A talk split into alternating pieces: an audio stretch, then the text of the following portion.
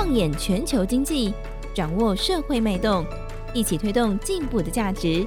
金周刊编辑室好好说，带你说出改变的台湾。各位听众朋友们，大家好，我是金周刊总编辑杨少华，欢迎收听这个礼拜的编辑室好好说。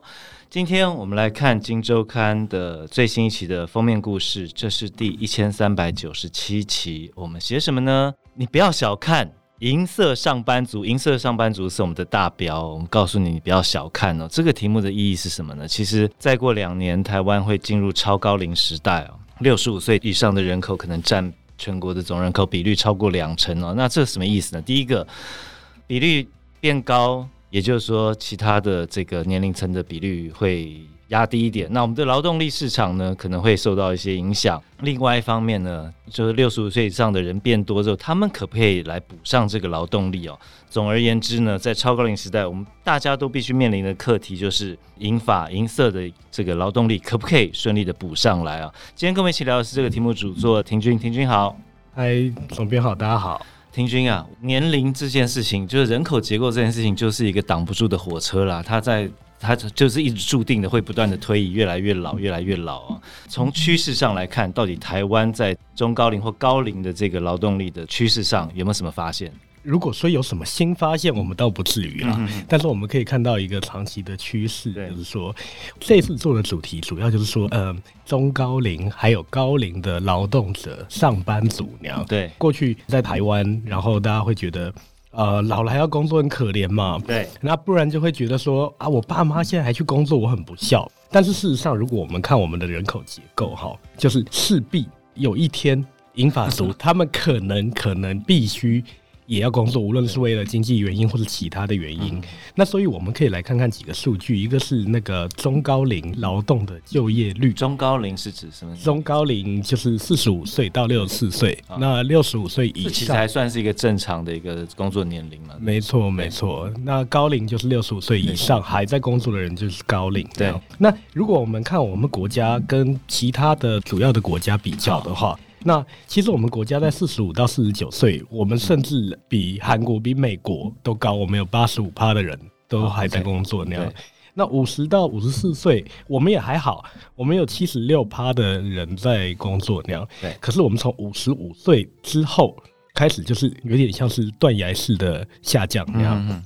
以五十五岁到五十九岁为例，是我们有大约六十趴的人在工作。但是比较，例如说新加坡八十四趴哇，然后日本七十八趴，嗯，那比起来我们已经呃落后了将近。太爱退休了啊！对，我们真的很爱退休，尤其是我们五十五岁就可以自请退休嘛。对对，所以其实从五十五岁这边，我们就可以看到出来，我们跟别的国家不一样。那如果我们再看六十五岁以上，那就差距更大喽。就是说，呃，六十五岁以上。以我们可以看看，呃，日本或韩国，日本是三十二趴的人还在工作，嗯，那韩国有三十七趴更多那样，嗯、那台湾只有九趴，九点六趴，对。对，嗯、那也就是说，我们的高龄劳动参与率其实确实相对其他国家来说不高，嗯，嗯。对，但是这里也是可以跟观众朋友说，我们不是鼓励高龄苦劳，对。就所谓的高龄要提高高龄劳动率的，但是自然而然它就会发生，嗯、因为我们人口因为人口的关系了，对，对人口在、嗯。其实这几年我看你的图表，这几年台湾是有在往上走了啊，确实是，但是我们显然还是落后国际一大截。对。对，当然是说这个劳动率是不断的在提高，然后人口不断的在老化。嗯，那我们这篇封面，我们主要要提倡的，倒不是说我们要踩下刹车，急冲高龄劳动的参与率。嗯嗯嗯，我们其实是比较希望可以在这个，应该是说你不得不面对的阶段，你要创造一个友善。而且让长辈可以尊严劳动的一个职场，对对，这很重要。对，是我们不鼓励高龄苦劳，例如说韩国嘛，他虽然我们刚刚看到他是六十五岁的，有三十七趴的人都还在工作，六十五岁以上那样，嗯、但是呃，在 OECD 国家之中，然后他的高龄贫穷率也是最高的。对，也就是说，他们的长辈虽然在工作，但是并不是并不是很有钱这样。嗯嗯，对对，也就是说，在这样的人口结构底下，当然。退休可以，你自己觉得过得快乐，很好，fine，很好，非常好。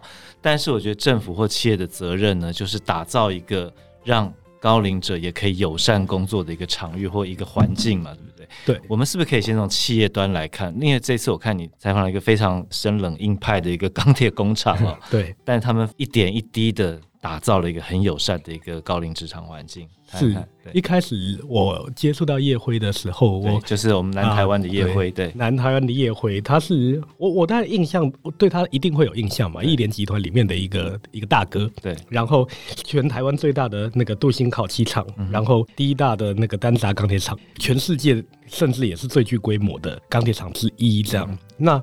我们很难想象，它竟然会是一个对年龄那么友善的一个企业。嗯、所以当我听说叶辉做的不错的时候，嗯、我们下去走，一开始是半信半疑的态度嘛。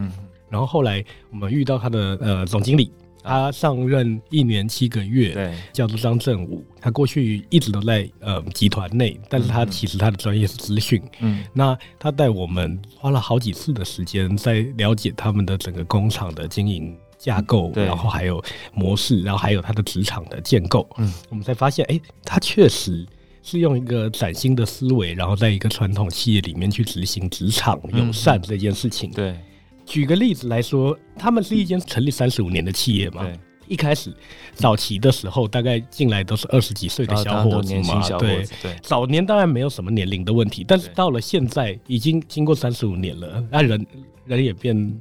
老了嘛，嗯、那所以其实他们的四十五岁以上的员工就占了五十八趴，嗯，对，那平均年龄也四十四岁，那样差一年就是所谓的中高龄了，对。那还有例如他们维护科里面已经有十四位那个年逾五十的老将，然后有五位都超过六十岁那样，所以说其实对他们来说这也是一个迫切的需求那样。那首先，嗯、呃，我们也见过其他钢铁厂，我们也看过台湾很多船厂的工厂，但是如果你进到夜辉，你会发现，哎、欸，几乎路上是没有看到耗材，嗯嗯，然后没有看到呃废电缆，甚至在他们的酸洗槽，就是他们在做钢铁处理的机器上面，几乎是没有锈的，对。所以其实张正武他就说了，他认为今天要打造一个高龄友善的职场，嗯、或是全龄友善的职场，第一步要做的就是要把公安给做好。这样。对对，那公安其实确实是一个高龄职场一个重要的第一步，基础工程，基础工程。对，尤其像钢铁厂，最近也有一些公安意外的事故嘛。那像钢铁厂这一类的工厂，假设你没有做好这点，其他都不用谈。嗯哼，那所以也就是说，一开始。刚进来的时候，就像我说其他钢铁厂那样，到处都是耗材，然后到处都很乱，然后然后甚至也没有明确标明那个危险警告跟安全的区域。对，所以在安全上面，他做了几招啦。那第一招当然就是把整个环境都整顿，嗯，然后在地上用很明显的红、黄、绿，就像红绿灯那样的标线，嗯嗯，标示出危险安全的区域。对。这是第一步而已，嗯，然后同时他又发挥他的，例如说资讯常才。那我举个例子就好了，例如说，我们都知道天车、起重机这类的重型的机具，它是有很大的危险性的。对对，所以天车它过去其实早就有规范，就是公安规范，就大部分的公司也都有这样的规范，嗯、你不能进到天车运作的天车的两公尺半径之内。天车是挂在屋顶的，对对对，可以吊挂的这个，对对对对对对对，你不能在那下面了，对，你不能在下面，它的。对对对他随时会下来，对对，会砸到或干嘛的。然后他就直接在天车上面增设光源啊，那那个光源就可以打下来一个两公尺的一个光圈，对。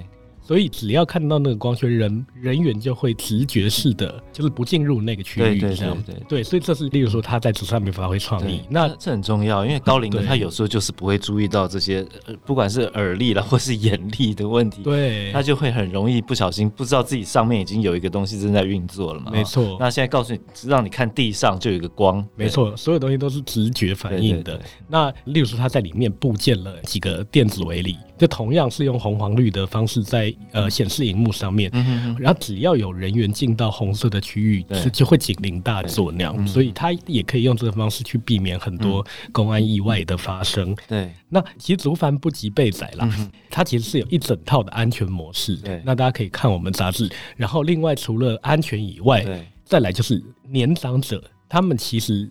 最容易面对的困境是什么？是体力不够那样。那刚刚我说年轻的时候，例如说维修科，他们要搬铁板，那人力就可以搬。嗯、那例如说他们钢铁业有巨大的钢卷，对，那我们通常会用一个纸卷筒。然后放在那个钢卷里面去保护内侧的钢铁那样。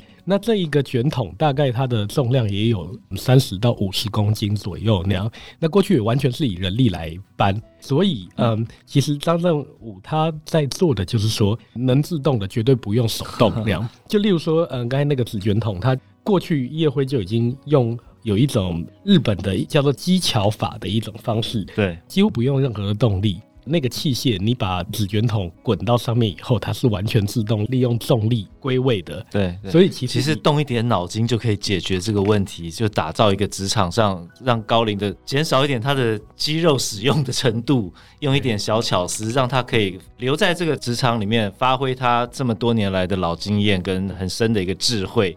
简单讲就是可以达到这样的效果嘛，对不对？对对对。嗯、但这个是在企业端哈，对，打造一个友善高龄的职场，这个很重要。就连一个这么生冷的钢铁厂都在做这件事情。但在另外一方面，这次我知道庭选花了一点在思考整个社会的刻板印象对于高龄就业的一些影响嘛。对，尤其我们做了一个调查。来听听看看，嗯、没错，我们做的一个调查是，嗯，当然我们很好奇，就是长辈他们为什么想要出来工作，对、嗯，为了什么原因希望工作，所以其实我们这次是合作了近几年啦，嗯、就是劳动部他有在各个。区域广设银发人才服务中心，还有银发人才服务据点。我们这次合作屏东，对，然后我们请他们帮，因为其实要发长辈问卷是很难的事情，嗯，因为长辈也不太善用网络啊，然后或是电话可能也讲不清楚，所以我们就拜托他们直接用最紧密的方式去做比较直性的一个调查那样。那当然，中心的接触到的长辈就是第一个就是想求职，对。然后第二个就是已经在工作了嘛，就已经没合成功的。那我们希望透过这个调查，然后了解长辈他们为什么想要工作，那样工作之后的感想，工作之后的感想。那我们调查以后，当然我们问他为什么愿意持续工作，我们一直坚信的一定是因为经济负担嘛。对对对对，但是没想到，其实他们选项选最多的是增加生活重心。嗯嗯嗯，对，第二多的就是经济负担。对对，但是我们这无可厚非，对，无可厚非，对。那除了经济以外，我们发现原来长辈他们其实工作不只是为了赚钱，更多的是问他说，你喜欢持续工作的原因是什么？嗯，那除了经济以外，就是社会人际互动啊，对，所以我们啊知道了这个调查结果，我们当然想要进一步去找个案嘛。对，那其实遇到很多个案是让我让我们相当感动的。那举例来说，嗯。我们内文大概访了四五个，那我举举一个例子就好了，就是有一位退伍的上校，那我们知道上校他是有月退俸的嘛，终身俸，终身俸，而且上校应该不少，是不少，对，对。那他退休了，当然很舒服，日子不会担心什么那样。但是他后来他竟然加入了一个深造协会，然后去开富康巴士，他成为富康巴士的司机。那每天都是正职这样去工作。问他为什么会这样做选择那样？那他其实他有一度。他也确实想要退休在家里嘛休息，但是其实那一段退休时间对他来说是一个不好的经验，是，是因为他每天早上就看股票，然后可是他又不敢买股票，然后然后下午可能呃想说要去哪里也不晓得要去哪里，对，晚上要遛狗又像例行公事，很、哦、很无聊嘛，人生过得有点我不知道怎么说，就是有点凄凉那样，嗯、哼哼对，那不会凄凉了，但是没有，确实就像你刚说的，没有重心，也就。不晓得轻重在哪里了，对，节奏在哪里了，对，是是是，所以一个月、两个月可能舒服，那他说三个月之后，哇，好乏味，那所以他决心要找一份工作，他就找到了这个巴士司机嘛。那长辈其实他做巴士司机。年轻人不一定会喜欢这工作，因为你要带身障的人，他们可能他们身上有尿袋啊，或者有什么，你要有一些专业的服务。而且他之前是上校，他上校，对，有一次尿袋掉下来，那个他 他在的客人，他对对对，因为他身障，他他载了一个身障的客人，尿袋掉下来了，是吧？像他脑袋是里面是完全没有觉得恶心，也没有觉得不舒服，他只是觉得好没关系，我还是我先卖服务完，你下车我来清理，这样。是是是，那是他的态度。然后现在每天做这个工作，我问他说：“那你从这个工作里面得到什么？”他说：“哦，现在我有上班，所以我才感觉到有下班。所以他刚刚不是说他是退休去遛狗？对，那真的那他说我现在下班遛狗，真的是觉得哦，我下班了，好放松，好开心那样，几乎忘了自己的年纪。这样是是是。所以像我们这个报道里面，我们就也有好几个其他的大哥大姐。对那他们也是用各种不同的心态去服务。例如说，一位在王品的对那个大姐，她以前她是留日的哦，然后后来回来做日本的导游那样，英镑、澳镑都做那样，嗯、然后月入最高二十万那样。现在她到王品去当里面的出瓦汉韩国料理店当那个内场摆凉拌菜的。问他，哎、欸，你为什么要工作？他说：“第一个，当然也希望可以保障他的经济安全。可是最重要的是，他很久以前他看到关于陈树菊，哦、就是菜贩陈述局的一个报道嘛。那陈树菊他即使并不是很富裕，也一直在帮助别人。对，那他说他就觉得自己也要这样，所以从那时候开始，他就每个月固定呃捐钱给养老院啊，或是孤儿院这类的公益机构。那他说为了这个，他怎么可以没有工作？嗯嗯嗯。所以对他来说，呃。”能够为社会尽一份心力，在职场上面发挥自己的价值，嗯、那对他来说，比起赚钱，对，其实这一次婷君的报道故事很多，就是同样在餐厅，我知道还有一位是曾经在外商当过董事长特助的高高管特助的，现在是在餐厅里可能在做外场，或是我们看起来是比较简单的一个服务的工作，其实就是这样，因为。